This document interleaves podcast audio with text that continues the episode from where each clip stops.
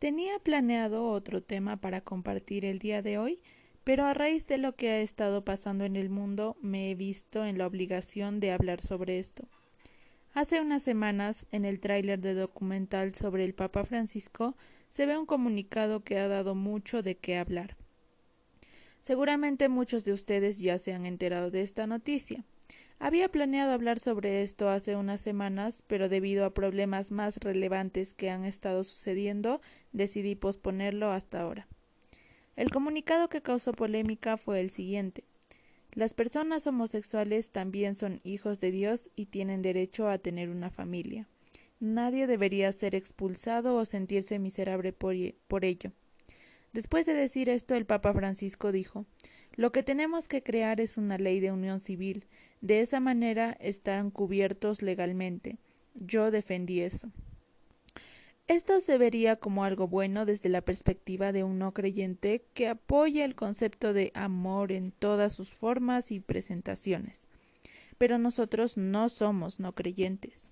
Como Iglesia es importante saber cuál es la perspectiva de Dios frente a este tema como frente a muchos otros temas. Vemos desde el inicio de la Biblia que Dios condena la homosexualidad como un pecado y nos llama a aborrecer el pecado, entonces, ¿por qué surge esta contradicción? Si bien el Papa es considerado la mayor autoridad de la religión católica, no lo es de la Iglesia cristiana. Recordemos el capítulo anterior en el que vimos sobre la Reforma. La Iglesia católica se había desviado de las leyes de Dios para seguir sus propias leyes. Es así que surge la separación con la Iglesia cristiana y se crea la Reforma. Lamentablemente no todos saben esto y unen ambas como una sola. Es así que piensan que los cristianos debemos apoyar las decisiones que toma el Papa. Sin embargo, nuestro llamado como Iglesia es someternos a nuestra mayor autoridad, la Biblia, porque mediante ella es Dios quien nos enseña. El Papa Francisco es un hombre más que también peca y comete errores, como en este caso.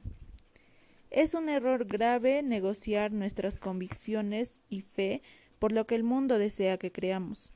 Vivimos en medio de un mundo lleno de pecado que quiere imponer sus ideas y odia a quien quiera contradecirlo.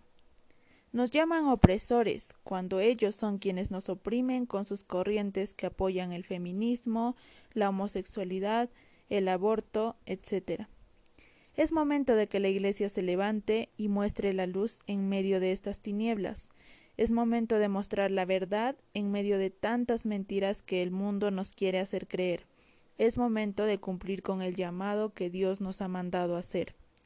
Estoy hablando sobre este tema porque es importante que como cristianos sepamos cuál es la perspectiva que debemos tener y el llamado que tenemos. No solo quedarnos escuchando y viendo cómo es que el mundo se está yendo abajo, siguiendo corrientes que en realidad Dios no apoya. Debemos levantarnos y empezar a mostrar esta verdad, empezar a enseñar a las personas qué es lo que Dios realmente quiere que hagamos. Nosotros no odiamos a las personas homosexuales, ni a los feministas, ni a los pro aborto, solamente queremos que ellos conozcan la verdad, la misma verdad que nos ha sido enseñada en algún momento y nos ha sido llamada a que nosotros también enseñemos. Espero que este episodio sea de mucha bendición y que ayude a muchas personas que quizás la necesiten en este momento.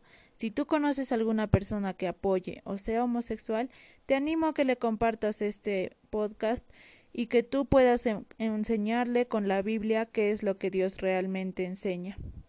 Espero que haya sido de mucha bendición para ti y nos vemos en un próximo episodio.